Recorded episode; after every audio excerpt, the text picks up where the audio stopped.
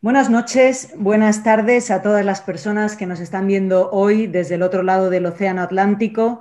Muchas gracias por acompañarnos un día más en nuestro ciclo de memoria histórica Mujeres en Acción, organizado por las escuelas de Millbury College en España, Chile y Argentina. Antes de comenzar, me gustaría rogaros que por favor mantengáis el micrófono apagado durante toda la sesión. Como siempre, al finalizar las intervenciones habrá tiempo para que podáis hacer preguntas a las ponentes a través del chat habilitado por Zoom. Y ahora le cedo la palabra a la profesora y organizadora del ciclo, Soledad Luque Delgado, para que continúe con la presentación de nuestro ciclo. Adelante, Soledad, muchas gracias. Gracias, Patricia. Pues muy buenas tardes, bienvenidas, bienvenidos. Y como siempre, muchísimas gracias a todas y a todos por estar este ratito con nosotras en la segunda sesión del segundo ciclo de Memoria Histórica Mujeres en Acción. Hoy es un día especial. Hoy queremos enviar un abrazo inmenso, emocionado y muy especial a todas las personas que nos ven desde Argentina. La Universidad de Middlebury, España, se suma con esta conferencia de hoy a los actos que en estos días se celebran en defensa de la verdad, justicia y memoria en todo el mundo y como repudio al golpe genocida que tuvo lugar un fatídico 24 de marzo de 1976 en Argentina. Queremos que esta sea nuestra semilla para sembrar memoria, Hoy tenemos a dos mujeres maravillosas para hablar de memoria, precisamente, Nora Cortiñas y Nora Strejilevich. Bueno, en realidad vamos a tener a tres, a tres mujeres maravillosas, porque como ya, ya sabéis, este ciclo lo realizamos desde Middlebury, España, y también Middlebury, Chile y Argentina. Y será una profesora de Middlebury, Argentina, la que dirija hoy la sesión, como no podía ser de otra manera en una fecha como esta. La profesora es nuestra compañera Liria, Liria Evangelista. Ella es profesora y directora graduada de la Escuela de Español de Middlebury College en Buenos Aires, Argentina.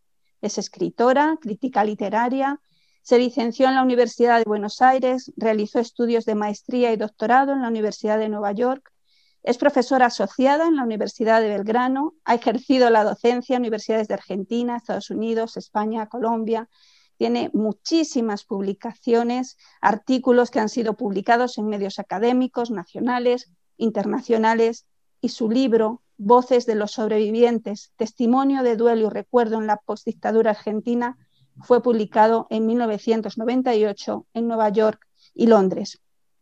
En, en 2009 publicó su novela La buena educación, El fin de la noche, que fue reeditada en 2018 en 2013 publicó Niña Soviética, reeditada en 2015 y 2020, y en 2018 vio la luz su libro Sangre en mí.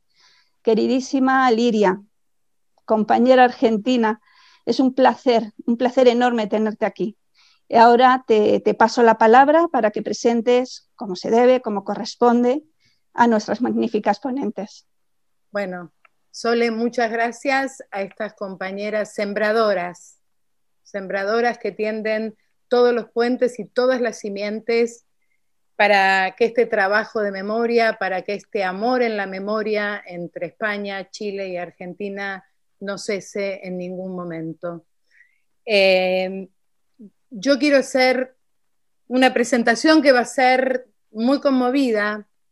Eh, Quizá va a tener cada una de ellas presentando a Nora Cortiñas y a Nora Strejilevich una dimensión más formal para que todos conozcan desde un aspecto eh, de su gran trayectoria, de la gran trayectoria de las dos, eh, pero también me reservo un poquitito de una presentación muy amorosa para cada una de ellas.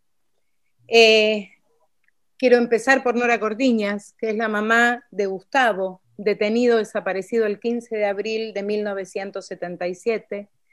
Nora es militante, psicóloga social y defensora de los derechos humanos, cofundadora de Madres de Plaza de Mayo y luego de Madres de Plaza de Mayo, línea fundadora. Es docente en materias de derechos humanos y los derechos de las mujeres. Una de sus batallas, y no es menor, también es por la anulación de la deuda de los países empobrecidos de todo el mundo por las políticas económicas del Fondo Monetario Internacional. Es titular honoraria de la Cátedra de Poder Económico y Derechos Humanos de la Facultad de Ciencias Económicas de la Universidad de Buenos Aires, doctora honoris causa por la Universidad Libre de Bruselas, en Bélgica, por la Universidad de Salta y por la Universidad de Buenos Aires. Miembro de Diálogo 2000 un diálogo entre pueblos hacia un futuro para nuestra América, creado por Adolfo Pérez Esquivel, Premio Nobel de la Paz. Pero quiero decir algo desde lo más profundo de mi corazón. Nosotros no decimos Nora Cortiñas, porque cuando decimos Norita sabemos de quién estamos hablando. Eh, eso es lo que quiero decir. Y que tengo por acá a mis hijos y mis hijos me dijeron, ¿estás con Norita? Mándale un beso porque Norita es todo lo bueno que hay en este mundo. Y me parece que eso es muy elocuente con respecto a la vida de Nora, a la semilla de Nora y al amor que le tenemos a Nora y que le tienen a Nora también las nuevas generaciones, que no es poco en estas cosas de la memoria. Y ahora voy a presentar a Nora Strejilevich, Nora es ex detenida desaparecida, escritora y profesora emérita de la Universidad Estatal de San Diego, California. Dictó seminarios sobre literatura testimonial, arte y derechos humanos en universidades de varios países de América, América Latina y Europa. Y ha escrito profusamente y brillantemente sobre el testimonio. En su libro Una sola muerte numerosa, es uno de los testimonios más preciosos que yo he leído, fue premio Letras de Oro a la literatura hispánica en los Estados Unidos en 1996. Ese libro se tradujo al inglés, al alemán, al italiano. Nora además escribió El arte de no olvidar, El lugar del testigo, Escritura y memoria, Uruguay, Chile y Argentina, y un libro que recoge su largo exilio, Un día allá por el fin del mundo. Sostiene su defensa del testimonio, de la memoria y la lucha por los derechos humanos en todas las áreas de la cultura. El lugar del testigo, además, fue mención honorífica del concurso del Fondo Nacional de las Artes en 2017. Nora declaró como testigo también en los juicios de lesa humanidad que se llevan a cabo en la Argentina. Y para mí es una emoción presentar a mi Buena, eh, en este contexto, porque es una amistad que nació en Estados Unidos ya hace décadas y se fue cimentando en la Argentina, en México, en llamados y en mi profunda, profundísima admiración por toda su obra. Y no es solamente mm, una cuestión de palabras enunciar esta admiración, porque su obra es bibliografía obligatoria en todos mis cursos y Nora muchas veces con mucha generosidad ha estado en mis cursos, em, en los cursos que yo imparto, eh, abriendo su historia a todos los estudiantes. Entonces, amiga, colega, bienvenida a este medio midelburiano que también fue el tuyo, porque Nora enseñó en el programa graduado de Buenos Aires en los años 2015 y 2016 sembrando muchísimo, muchísimo más de lo que ella imagina en todos los chicos y las chicas. Entonces, ahora sí le doy la palabra a Nora Strejilevich y luego va a seguir la palabra de Norita. Bueno, después de esta presentación es mejor no hablar. Así que de Laura. Pero bueno, muchísimas gracias, Middlebury, muchísimas gracias a vos por invitarme. Norita, que tengas paciencia y todo. Si alguien, voy a leer algunos textos en a lo largo de mi presentación y bueno, algunos quizás lo conocen, pero será de nuevo. Eh, voy a contarles eh, que el 16 de julio del 77 me secuestraron en un allanamiento que según supe después fue colectivo. Fuimos secuestrados en serie y en distintos barrios, la pareja de mi hermano Gerardo, un compañero de estudios, em, em, Manuel, su pareja, la de mi hermano Graciela, y yo, por un autodenominado comando conjunto, título que le daban a la colaboración de ejército y policía en su tarea exterminadora. Estuve desaparecido unos días en, en, ese centro clandestino del barrio de San Telmo, en el centro de la ciudad, el Club Atlético, donde fuimos a parar unos 1.800 varones y mujeres a quienes nos sustituían el nombre por un código, nos torturaban para succionar información y avanzar en el proceso de quiebre de la identidad, y nos depositaban con suerte en celdas mínimas donde se podían oír los gritos de otros torturados. Se nos mantenía con los ojos tapados y se nos llevaba al baño en trencitos, las manos de uno sobre los hombros de los otros. Cuando me largaron me dijeron que todo había sido producto de un error y me amenazaron. Si hablaba pondría en riesgo al resto de mi familia. De ahí en más los denuncié en cuanto ocasión se me presentó pero sobre todo sentí la urgencia de escribir. La literatura es una defensa contra las ofensas de la vida, decía César Epavese, y esta defensa se volvió mi militancia. No puedo escribir nada que no se vincule a este acontecimiento y a sus ecos a largo plazo. El modo en que se materializa el genocidio, siempre abocado a borrar sus huellas, se palpa en los detalles.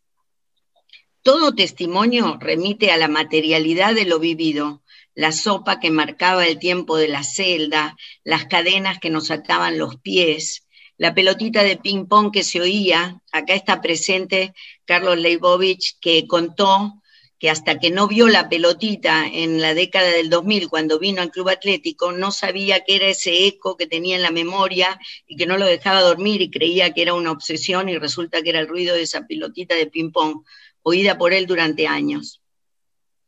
Esos detalles hacen a los macabros modos de, de la represión en los campos, y ni hablar del abuso sexual y sistemático a las mujeres, hoy crimen de lesa humanidad. Cuando él o la testigo cuenta en forma oral, quien escucha palpa su emoción contenida, pero la literatura con sus armas, que son sus letras y sus silencios, encara el relato a su manera. Nunca se dice lo que se escribe ni viceversa, y las dos formas son indispensables para la transmisión. En mi caso, tenía mucha no tenía mucha oportunidad de dar testimonio público, porque no hay testimonio sin escucha. Y como me tocó un exilio errante que abarcó muchos países, viví cierto aislamiento que me llevó a volcar en el papel la rememoración del trauma. Para quien queda así en ningún lugar, como planeta fuera de órbita, la literatura puede ser un acto de creación del propio piso. ¿Qué se puede hacer con lo que nunca tendría que haber sucedido, pero pasó y sigue pasando? En nuestro país han surgido muchas formas de lucha por la memoria, y ya lo dijo Lidia en, su presentación en este ciclo. Lo que quiero puntualizar, y ya va a hablar más de esto Nora Cortiñas, es que la mayor parte de las intervenciones nacidas a partir del histórico círculo de las madres son formas del arte de no olvidar y a la vez de reapropiación de nuestras ciudades. Es como si cada acción despegara el horror que quedó adherido a muros, calles y edificios. Y eso no se hace con espíritu de duelo, sino con uno creativo y alegre, un ejemplo es la celebración del día de ayer, el 24 de marzo, Plantando Memoria, que sembró plazas, jardines, balcones, excentros de detención, sindicatos, clubes y plazas bajo la consigna de plantar 30.000 árboles por los 30.000 desaparecidos. Y también hubo un despliegue de la bandera azul con los rostros de los desaparecidos frente a la pirámide de Mayo, en homenaje a la militancia de las Madres de Plaza de Mayo, línea fundadora, de cuyo, que tenemos una representante histórica entre nosotros, Norita, entre, y bueno, y actos entre, en muchísimos barrios. Entre los eventos que giran alrededor de memoria, verdad y justicia, los tres pilares que resumen este activismo, están los ideados por quienes trabajan y militan en los ex centros clandestinos, que siempre involucran a vecinos y vecinas para que superen el miedo y la resistencia que estos sitios generan.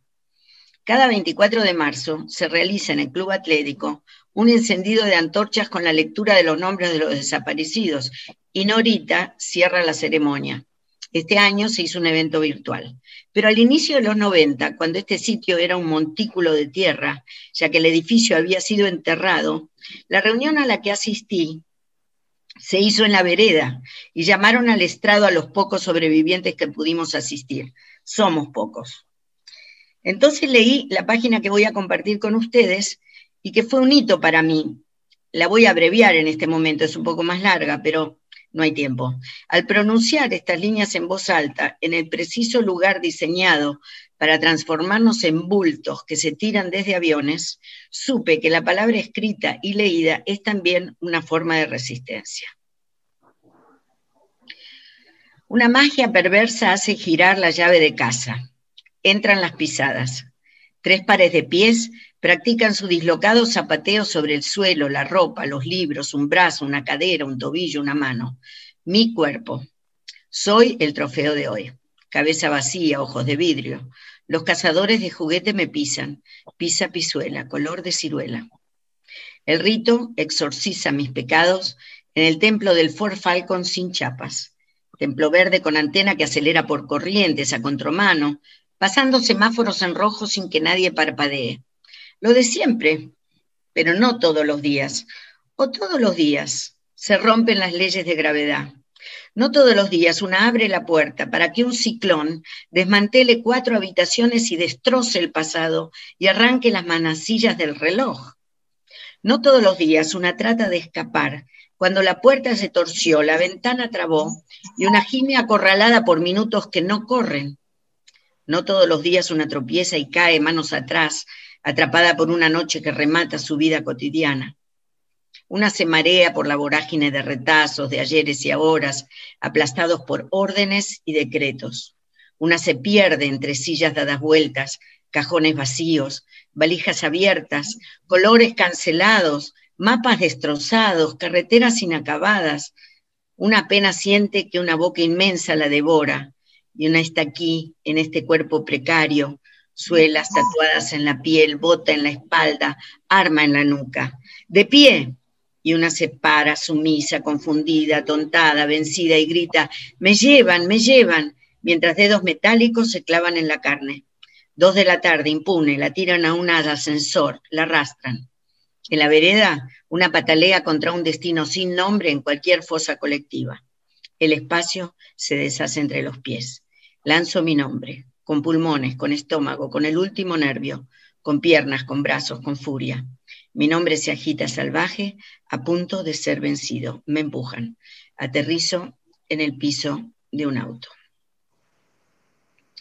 Este testimonio forma parte del primer capítulo de Una sola muerte numerosa, libro que revela no solo lo que nos pasó a mí y a otros, sino a un país donde también el lenguaje fue herido, la palabra desaparecido, como sabemos, se instaló en otras lenguas sin necesidad de traducción, pero además hay otros términos impronunciables, como traslado, que pasó a nombrar un viaje hacia la muerte, o asado, algo tan cotidiano en nuestro país, dañado por una práctica que está de más de escribir. No podemos usar este vocabulario sin sentir un escosor, y esto es para siempre. Para recuperar el habla, hay que contar la historia desde el revés de la trama, como proponía David Viñas, y como lo hacemos en Horizontes, donde la palabra celebra su poder. En el 2005 surge Barrios por la Memoria y la Justicia, que se dedica a organizar con los vecinos una ceremonia particular. En la vereda frente a donde vivió o fue secuestrado quien ya no está, se instala una baldosa con su nombre y una frase que o la o el desaparecido este, figura como militante popular detenido desaparecido por terrorismo de Estado. Y se hace un, un homenaje íntimo pero colectivo en el espacio público. En el que hicimos por mi hermano, dije algo que más adelante encontró su lugar en otro libro. Un día ya por el fin del mundo, con este párrafo. La baldosa es tu nuevo hábitat, Gerardo junto a la esquina donde te gustaba charlar con el diariero.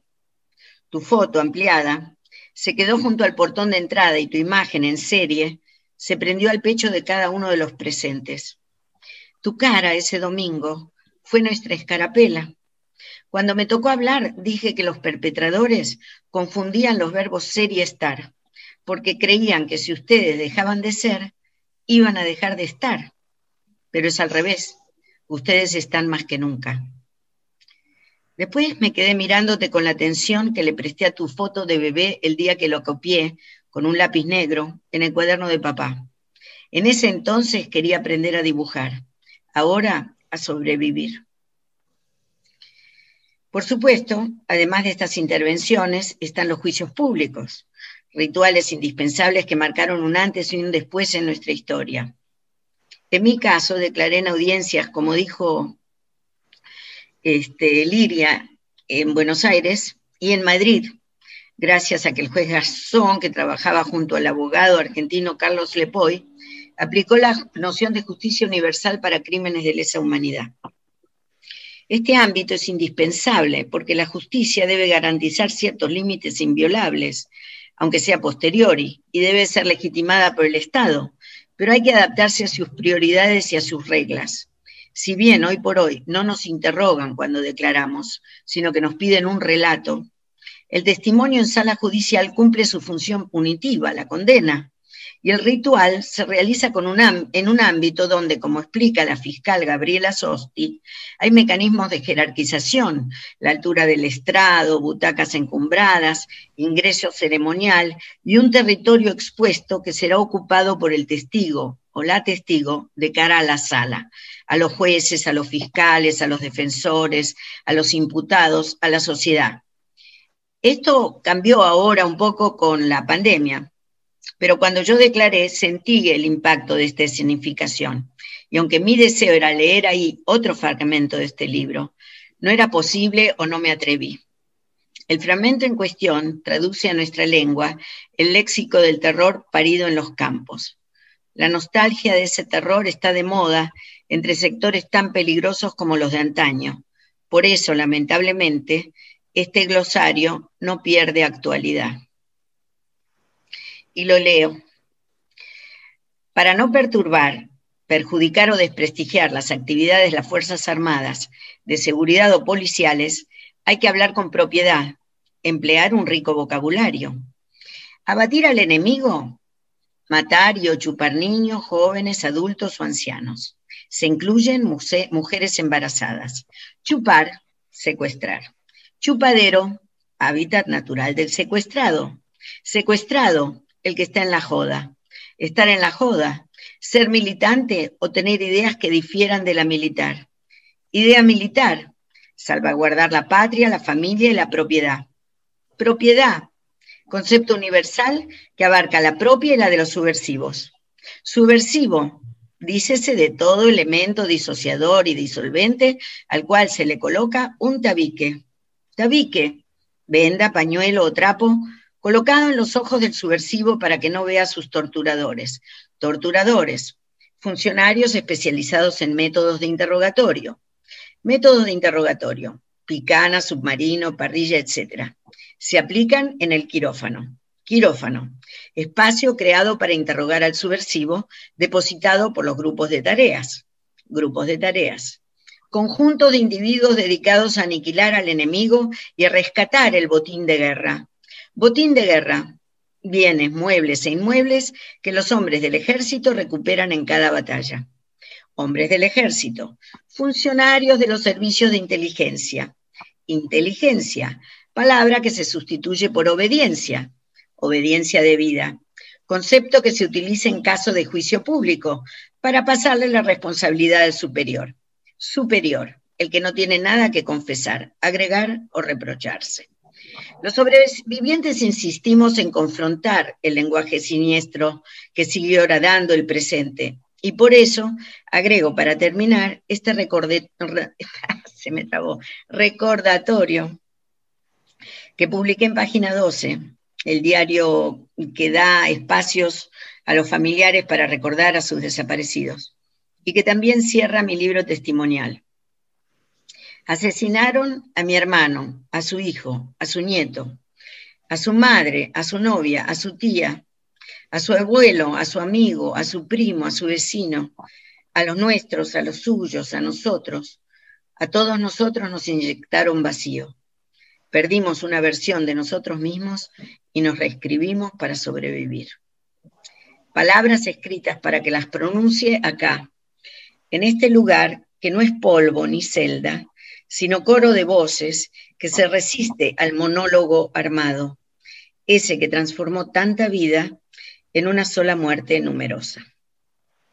Ahí termino. Gracias por todo. Nora, muchísimas gracias, muchas, muchas gracias. Y bueno, Norita, tu palabra.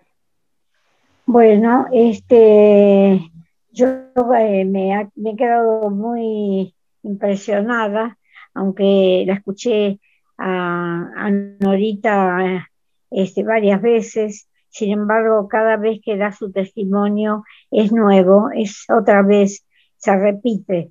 Entonces, este, para nosotras las madres, que no vivimos lo que vivieron los hijos, pero cuando escuchamos los relatos nos embuimos de, un este, apetito de saber, un deseo de saber, y no sabemos para qué saber tanto, ¿no es cierto?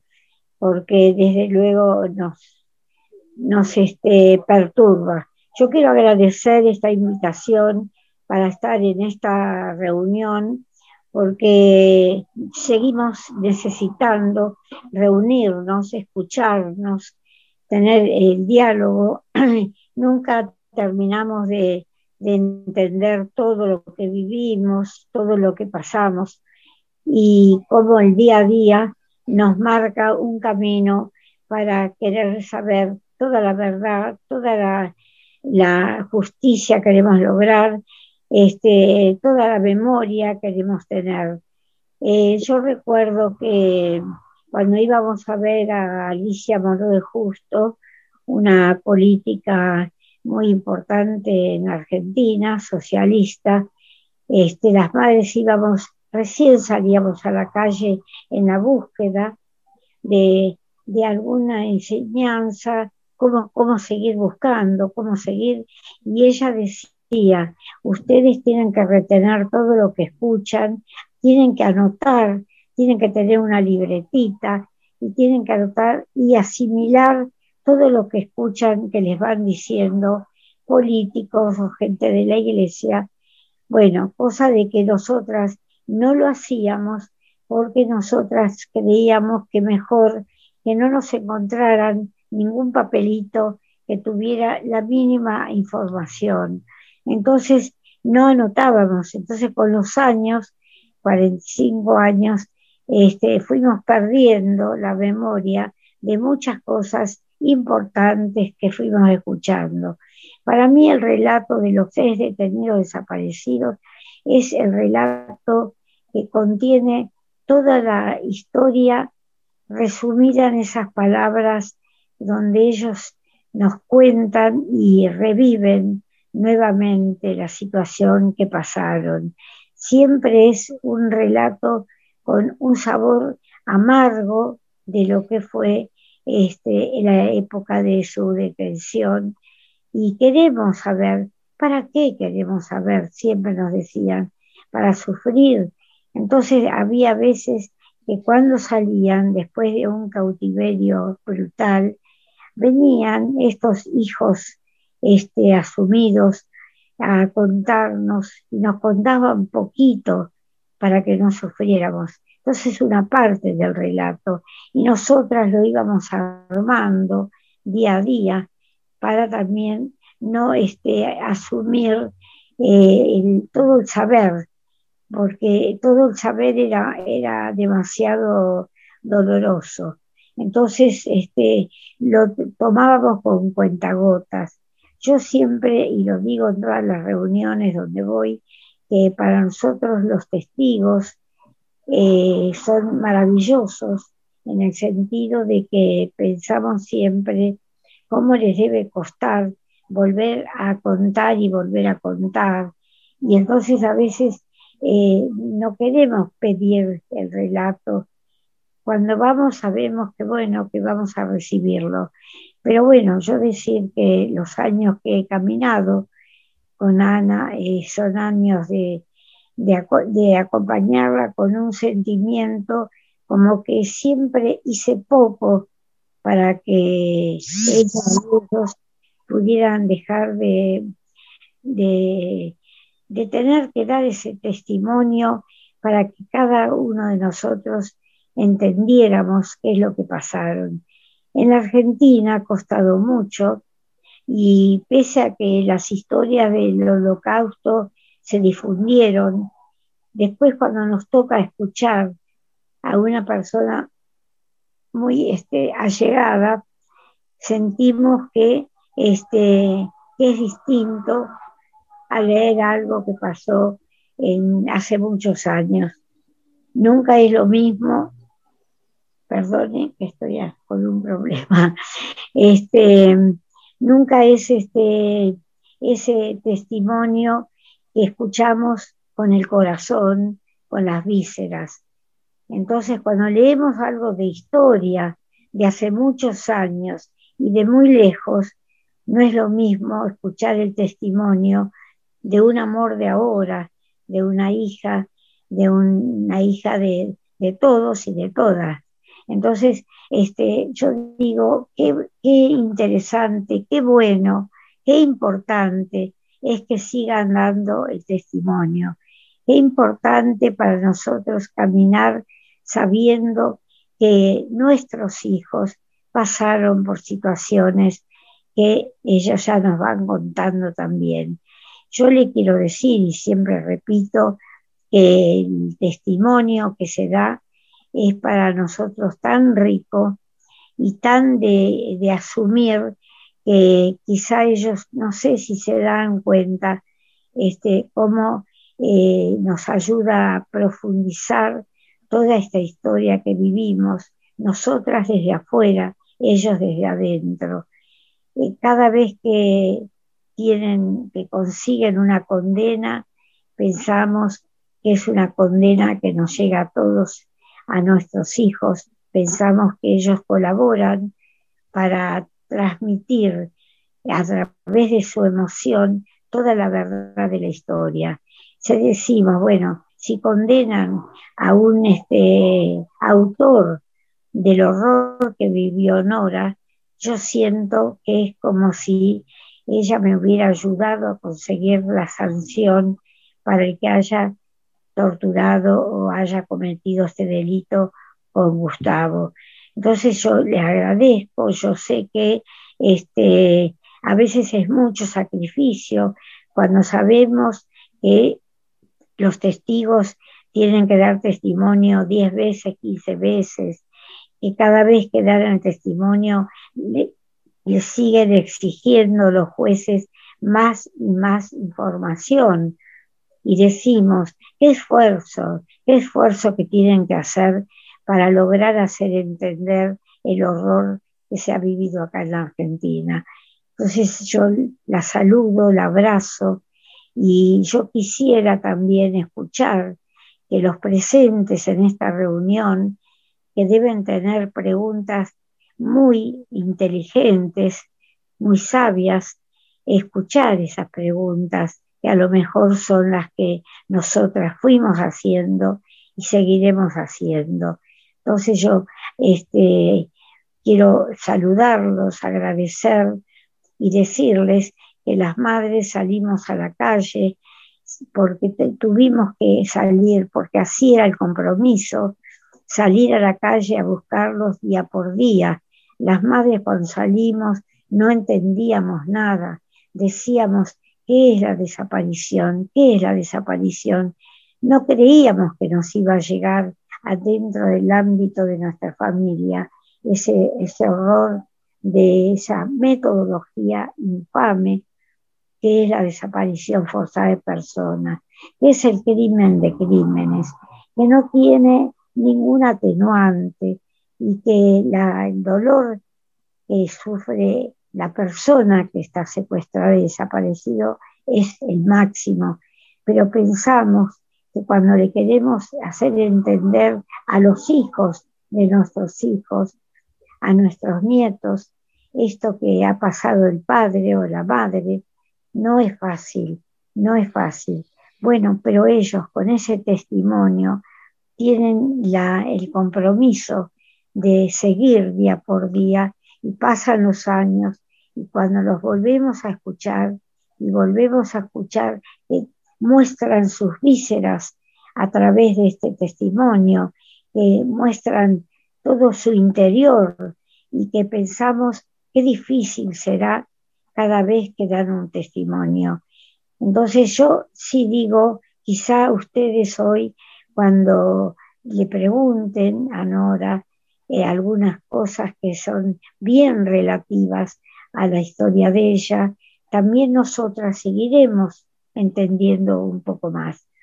Y decirles que agradezco mucho y decirle a todos los testigos que van día por día y además nosotros queremos que sigan los juicios, no queremos que quede nadie impune, porque estos, eh, estos hechos que nos ocurrieron en nuestro país, pero que también pasaron en Chile, en España, en Italia, cada persona que es víctima de esta represión con esta metodología infame, cada persona graba en su piel, graba en sus venas, en sus vísceras, el horror y no creo que se pueda olvidar nunca. Nosotros querríamos ayudarlos, pero es una cosa tan personal que quién puede sacarles todo el dolor que ellos tienen. Así que yo agradezco a Ana, la abrazo, tenemos, estamos rodeadas de testigos que nunca se negaron a dar ese testimonio de, de horror, de dolor, de impotencia, pero además del orgullo de haber tenido en su vida ese jalón de, de, lucha que los hace fuertes y cómo salen decididos así a dar el testimonio, para que nunca más pase, o para que el mundo sepa, o para que todos nosotros asumamos ese testimonio y aprendamos algo más en la vida, algo más, y que es la valentía, la solidaridad que tienen para dar este testimonio. Así que yo agradezco, agradezco la invitación, las madres seguimos, las madres seguimos porque extrañamos a nuestros hijos, extrañamos cada día, cada noche, cada día que pasa querríamos abrazarlos, tenerlos al lado, preguntarles a ellos todo lo que no llegamos a preguntarles cuando los teníamos. Las madres seguimos, luchamos, recogemos las banderas de lucha de ellos y de ellas. Queremos darle vida a esa lucha que tenían, a ese plan futuro que tenían todos, un plan de, de ayudar al pueblo, de este, emparentarse con el pueblo, y lograr que la vida fuera digna para todos los habitantes que habitan Argentina.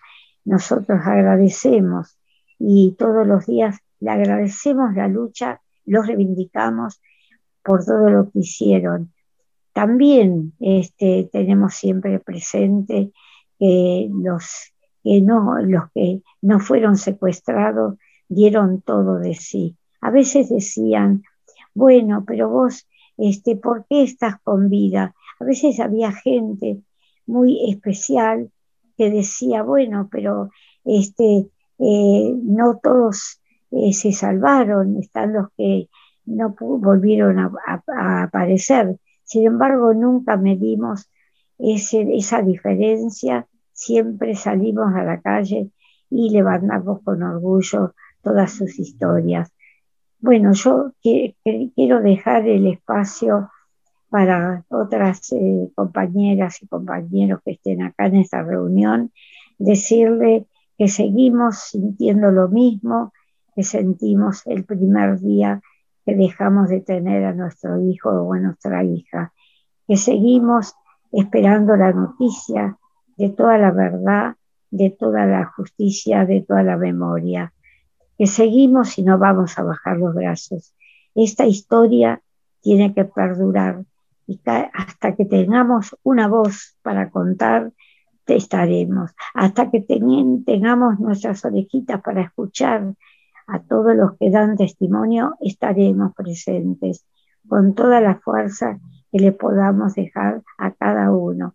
Entonces yo digo que la vida la tenemos que forzar y forjar de una manera que la sobrevivencia sea para no olvidar, para no perdonar lo que hicieron estos esbirros del, del horror y decir que vamos a seguir buscando toda la justicia y toda la verdad, que no nos vamos a reconciliar porque este horror no tiene reconciliación, no tiene perdón, no tiene olvido.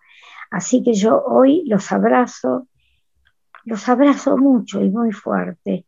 Hoy más que nunca me hacen sentir al lado de Gustavo, y recordando con todo, con todo lo que yo voy escuchando. Y gracias, Nora, gracias, Norita, gracias por darnos esta oportunidad de escuchar toda esa verdad que viviste y que yo sigo pensando que uno nos da pena que también hayas perdido a tu hermano.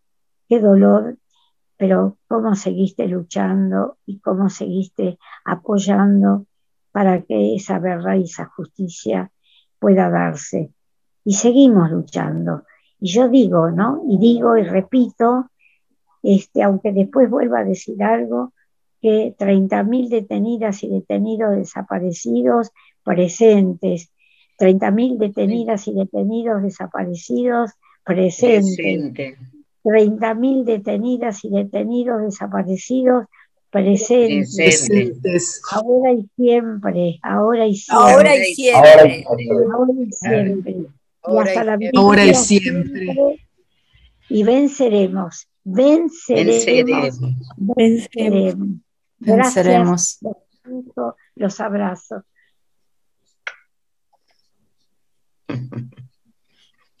Bueno, eh, creo que estamos todos emocionados. Es aquí cuando cualquier cosa que uno pueda decir queda corto, porque corta, porque son 30.000 y están presentes ahora y siempre. Eh, entonces, acá tenemos gente que saluda desde Italia, España, por supuesto, desde América Latina también, El Salvador, Colombia, los compañeros desde Argentina, eh, Nora, un compañero de facultad de Gerardo, se hace presente. Eh, y yo quisiera invitarlos a hacer preguntas a todo lo que quieran conversar con estas, como dice algún compañero por acá, estas dos noras gigantes. Entonces, eh, Espero las preguntas, compañeros de España, cuántas preguntas sobre Argentina, cuánto hemos charlado en otros encuentros, ¿verdad? Sobre, sobre nuestra experiencia argentina, la experiencia española. Entonces, bueno, aquí están las dos noras gigantes esperando las preguntas.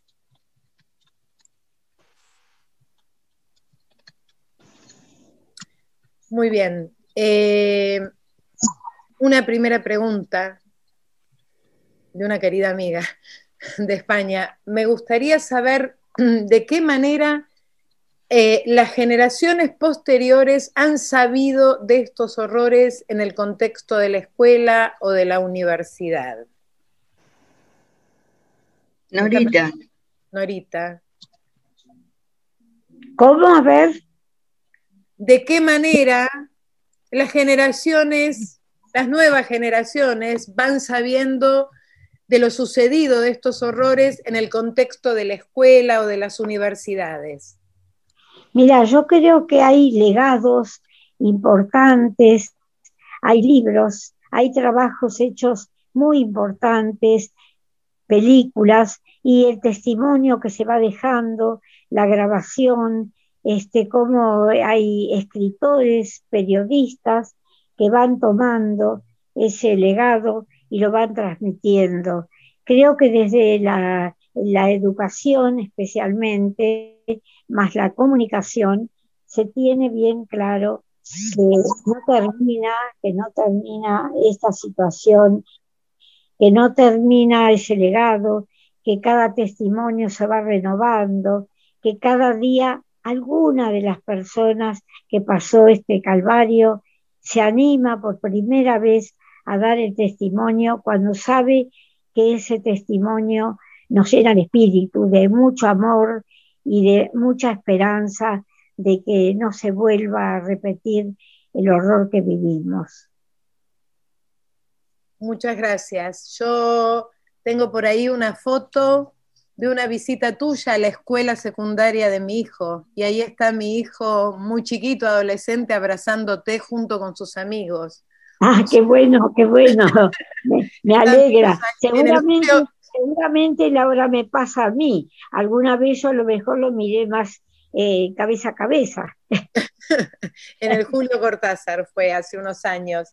Eh, quiero agregar algo. Nora, vamos. Que, me contaron que se acaba de formar, me contó Fernando que está acá, Fernando Reati, que se acaba de formar el grupo Nietos y Nietas y Nietes de Desaparecidos. Quiere decir que la transmisión funciona de alguna manera. Eh, no sé dónde se formó, no vi el detalle, pero hay un grupo en el país.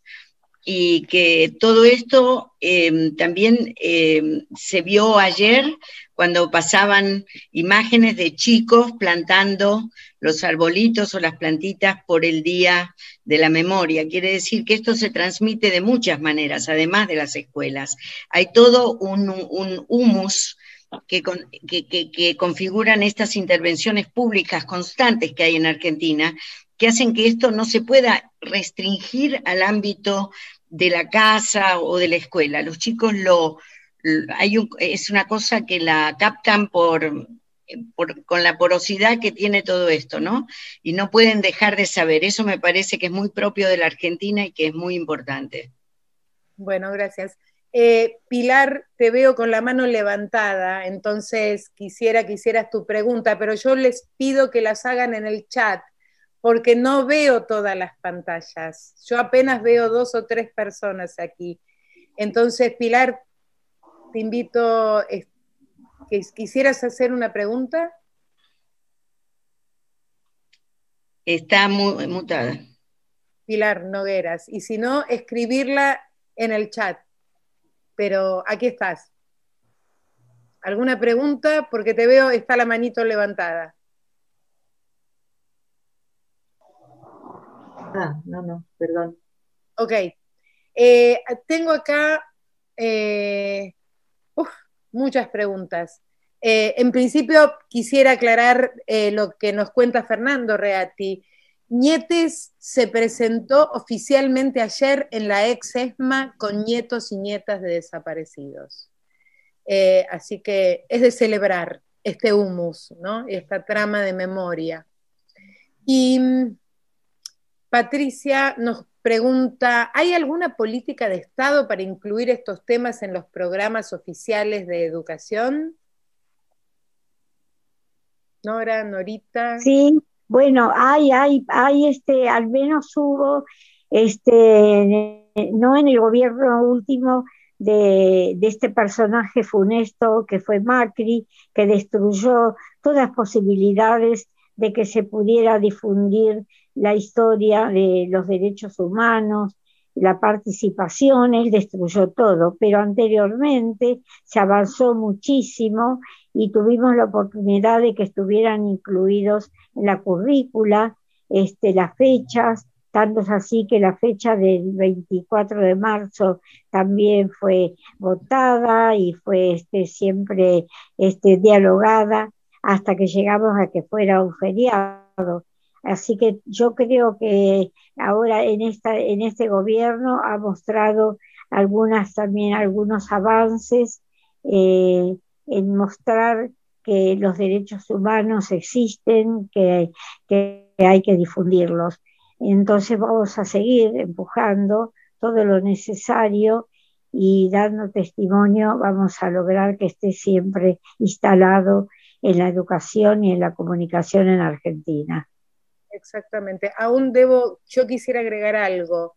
En los cuatro años nefastos del macrismo, quisiera agregar que la escuela pública resistió y siguió con una currícula de memoria. Lo digo porque mis hijos, uno de mis hijos, eh, transcurrió la, escuela pública en esos años y desde ahí se resistía y se recordaba, a pesar de lo que el Ministerio de Educación de la ciudad y de la nación en ese momento impedía. Aquí otra pregunta. Norita, tu activismo va más allá de la búsqueda de los desaparecidos. Tu lucha, desde tu caso personal, se convirtió en una lucha social, política mucho más amplia. ¿Cómo viviste ese proceso? Bueno, primero, este, levantando las banderas de lucha de los 30.000, estando orgullosa de la lucha y de los sueños que tenían, que son por los que seguimos luchando, para que se realice realmente, para lograr que en este país haya estado de bienestar, que ya lo hubo hace décadas, estado de derecho respetado totalmente, que todos podamos participar y tener voz para este, recordar cuando hay cosas que no se logran y otras que, bueno, no, nos cuesta mucho que, que en este caminar logremos esa justicia social. yo les digo que además, mira vos, sí, este, que el día de mi cumpleaños el pedido era la anulación de las deudas este, de los países empobrecidos justamente por la deuda. Y bueno, llegué hasta eso, ¿no? Este, pedir hasta el Papa que anule, eh, logre, pida, este, encuentre un camino para anular esas deudas de esos países empobrecidos, entre ellos la Argentina. Nosotros no somos un país pobre, somos empobrecidos de políticas económicas que nos vive haciendo pagar siempre una deuda que no la usamos para beneficio del pueblo. Y seguimos y seguimos. Y cada gobierno se recrea siguiendo pagando, reacomodando, como dicen, la deuda que no, no la producimos nosotros. Esperamos que en algún momento se deje de ir y venir a Washington para seguir reacomodando esta deuda que hasta el propio presidente, cuando dio su discurso de, este año, dijo clarito que esta deuda era ilegal, impagable, era este, falsa y puso sobre el tapete esta situación. Sin embargo, siguen pagando, siguen yendo a Washington, siguen yendo y viniendo y con los otros este, organizaciones de crédito, Banco Mundial y todos los demás, y los eh, permitiendo que los buitres nos sigan pasando la cuenta como si nosotros fuéramos los deudores. Acá en Argentina, la naturaleza, el agua, ellos son los que son los acreedores de esta situación. Nosotros no somos deudores. Así que bueno, yo lo digo porque yo llegué a esta situación, este, le creí siempre a Adolfo Pérez Esquivel, sus este, visiones de la situación, un hombre coherente totalmente, del que aprendí mucho, este, ama de casa que fui, a este, entender poco, eh, poco, pero entender que nosotros no somos los deudores y queremos que todo el país tenga agua, tenga comida, tenga vacunas. Para eso, acá también se tendría que suspender el pago de la deuda, hacer la, auditoría y decir acá a todo el pueblo que nosotros eso no lo gastamos y no lo vamos a pagar. Así, digo, y ustedes dirán, bueno, así con el mismo énfasis quiero que se abran los archivos y que nos digan qué pasó con todos y todas los detenidos desaparecidos. Quiero que los jóvenes recuperen su identidad, los que fueron apropiados desde el vientre de su madre, estando cautivas en el momento de parir. Queremos mucho las madres. Ojalá todo el pueblo quisiera, ojalá hiciéramos fuerza para decir, no debemos, no pagamos.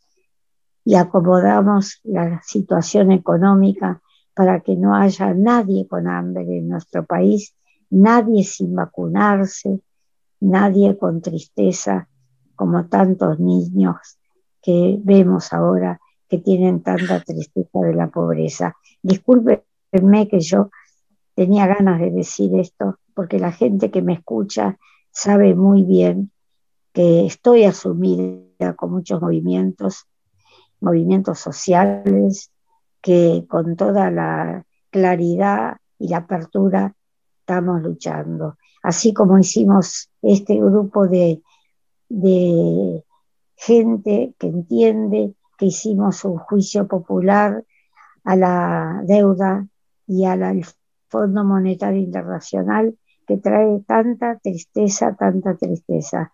Perdón que soy muy este, vehemente. Gracias.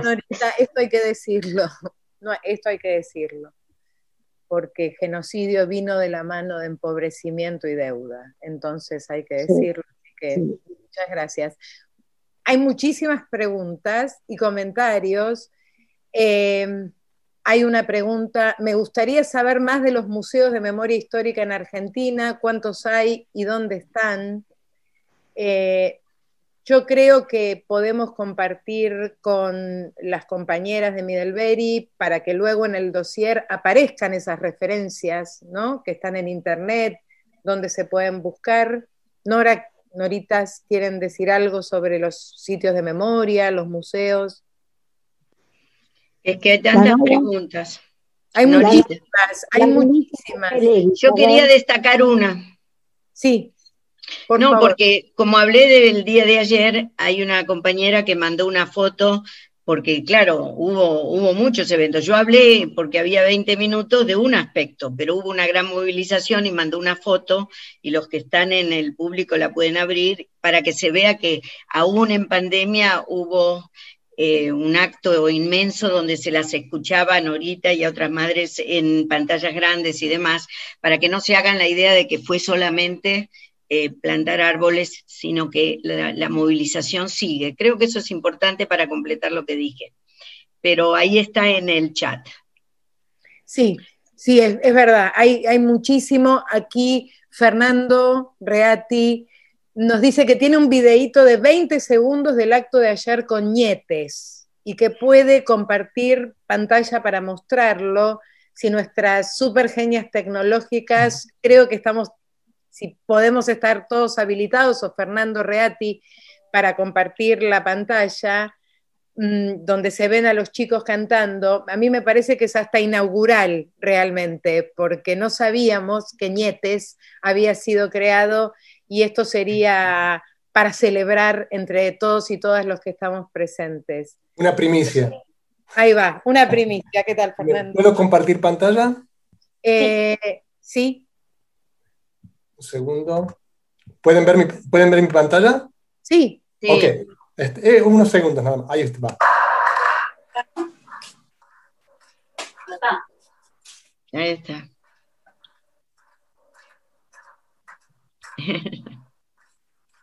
La primicia. La primicia. Buenísimo. Buenísimo. No lo puedo compartir, se me borró toda la imagen de ustedes. No, ahora, ahora va a volver. Además, esto va a estar grabado, entonces queda como un, un Documento. Como un documento. Gracias, Fernando. Muchas gracias por compartir esto. Muchísimas gracias. Ay, sigo con eh, pregunta para Nora Strejilevich. ¿Cómo llegaste a la escritura y más en concreto a la narrativa? Hacemos otra sesión. Lo voy a hacer breve porque todos contamos historias constantemente y hay algunos de nosotros que tenemos una inclinación a contarnos, a contarlo con la mano. Eso es algo que es inexplicable, ¿no? Entonces, sobre todo cuando yo me fui de Argentina, que era joven y que mm, estaba en contacto con mi familia y demás, empecé a escribir cartas y al escribir cartas escribía poesías y mandaba relatos y demás, y simplemente por esa distancia, a través del correo, que ya no existiría en este momento, es una experiencia que se nos fue, este, empecé a desarrollar ese, sentido de narrativa que al fin y al cabo em, vivimos todos contando historias, eh, lo vuelvo a decir, simplemente que me parece a mí que em, eh, una de las formas de las artes con las cuales se puede este, evidenciar toda una época es la literatura. Entonces yo voy por ahí. Eh, no puedo decir más porque es demasiado largo, pero con eso respondo. Gracias, Nora. Bueno, otra pregunta y yo creo que hay muchas, muchas, pero acá hay una pregunta también muy importante que ameritaría quizás otro encuentro, otra conferencia, ¿Qué papel tuvo la Iglesia durante aquellos años de dictadura? Esa sería una pregunta. Y hay una segunda pregunta también de una tremenda complejidad, que es ¿qué actitud tiene hoy la Iglesia y el Papa? Norita. Norita. Bueno, yo creo que la Iglesia Católica, en su mayoría, fue partícipe del terrorismo de Estado entró a los campos de concentración, bendijo las armas con que arrojaban a la gente torturada con una inyección para adormecerla, los arrojaban al mar, al río, así que puedo decir que Adolfo Pérez Esquivel estuvo a un, a un minuto nomás de que lo arrojaran y una llamada lo salvó para eh, devolverlo a, la tierra y meterlo en la cárcel. La iglesia este, eh, protesta por la ley del aborto, pero permitió que se torturara a mujeres embarazadas cuyos hijitos nacieron de manera vegetativa y a los años... Por Linda, sacas el, eh, la Perdón. La iglesia cayó, asintió y nos da mucha vergüenza. Y hasta el día de hoy no hizo su expresión de un pedido de perdón, de arrepentirse, para nada.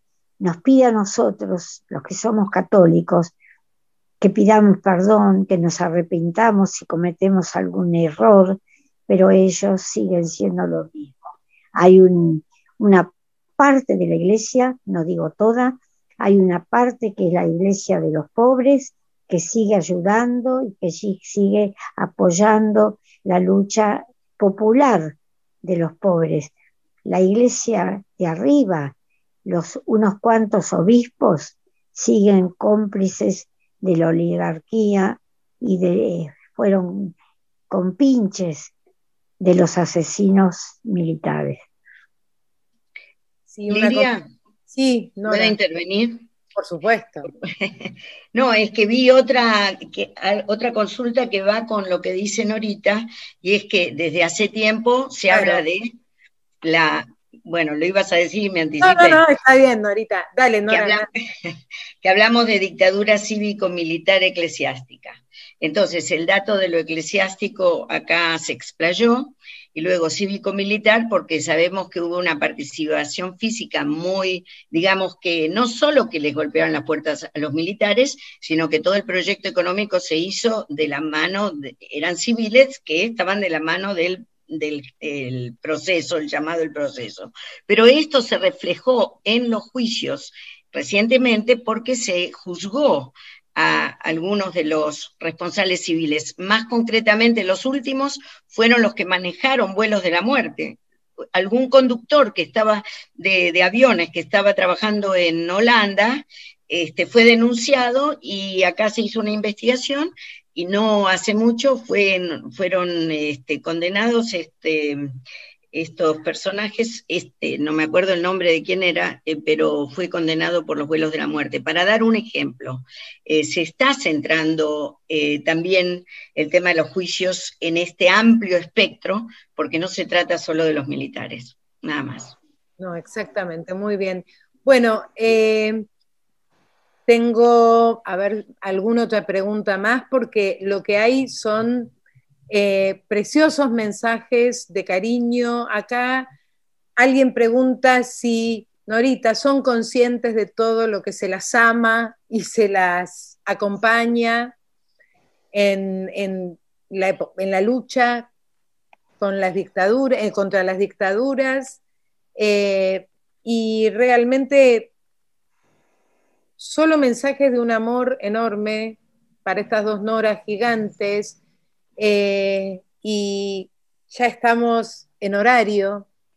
Entonces, yo quiero dar las gracias, unas gracias inmensas a estas dos Noras, Norita y Nora, Norita y Nora Buena. Gracias Fernando por traernos esta, este motivo para celebrar la creación de Nietes. Eh, gracias a todos, a todas y a cada uno, una y une que nos acompañaron. Gracias Midelberi, gracias Sole, gracias Patri. Eh, y bueno, que se siga tramando y tejiendo esta memoria.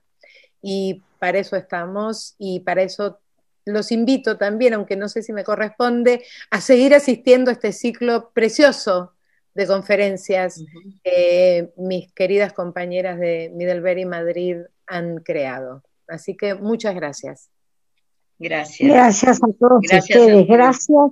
Un abrazo a todos y todas y que se repita significativamente. Un abrazo. Un abrazo y bueno, yo quería, quería terminar esta sesión naturalmente dando las gracias y dando unas gracias muy emocionada ¿no? por, por, esta maravillosa eh, participación, intervención que ha hecho Norita, que ha hecho Nora, que ha dirigido tan estupendamente Liria. Y, y es que no, no puedo eh, evitar, eh, de verdad, sentirme muy, muy agradecida por, por todo lo que habéis contado aquí. Sois un ejemplo de lucha, por vuestra experiencia de vida, por vuestro activismo, queridas eh, Noras. Allí en Argentina habéis tenido, bueno, pues decir la suerte es, es, decir, en fin, casi nada, porque realmente los juicios que, que habéis conseguido Em, contra los crímenes de la dictadura argentina, pues no ha sido una cuestión de suerte, ha sido una, cuestión de trabajo, de lucha, de sacrificio, de valentía. Nosotros no lo hemos conseguido aquí, no hemos conseguido juzgar los crímenes del franquismo, pero sí hemos, em, bueno, y seguimos luchando para que se puedan juzgar esos, esos crímenes y bueno, sabéis que, allí en Argentina llevamos adelante, estamos eh, llevando una acción judicial que es la querella argentina a través de la coordinadora estatal de apoyo a esta, querella y, desde aquí lo que queremos, eh, desde luego, es agradecer, porque sé que hay entre el público muchos compañeros de, de, de CEACUA y muchas eh, compañeras y compañeros argentinos que están también participando y apoyando esta acción judicial. He visto también entre el público a una de nuestras abogadas, a, Julieta, y, y, bueno, todo nuestro agradecimiento y yo sé que Nora, Norita, está también participando en, este apoyo ¿no? a, esta, querella. Vuestra lucha, ya digo, es un ejemplo, es una esperanza, es una inspiración. Y llegados a este punto, eh, quiero mencionar solamente a dos personas que ya no, no están entre, entre nosotros y que fueron los pilares tanto de la CEACUA como de la querella argentina. Uno es Carlos Slepoy, que Nora ha mencionado y que todos vosotros y vosotras conocéis y al que perdimos hace unos años. Y el otro es nuestro amigo, compañero, maestro, Chato Galante, que nos dejó el 29 de marzo del 2020 por el maldito COVID. El lunes próximo era un año de, de su ausencia. Nora, Norita, efectivamente, no vamos a bajar los brazos, nunca, porque vamos a estar hasta la victoria siempre. Y bueno, dicho esto, con muchísima emoción y repito, muchísimo agradecimiento por, por vuestras intervenciones, pues solo tengo que decir que nos volvemos a ver otra vez el 15 de abril con la, una conferencia maravillosa, Mujeres luchadoras en el tardofranquismo, el desafío de la transformación social, y que estará a cargo de Lucía Vicente Lapuente, una grandísima compañera feminista que vendrá a contarnos cosas maravillosas o no tan maravillosas, pero siempre grandes de la lucha por el feminismo en, en el tardofranquismo. Muchísimas gracias a todos, a todas y nos vemos en la próxima.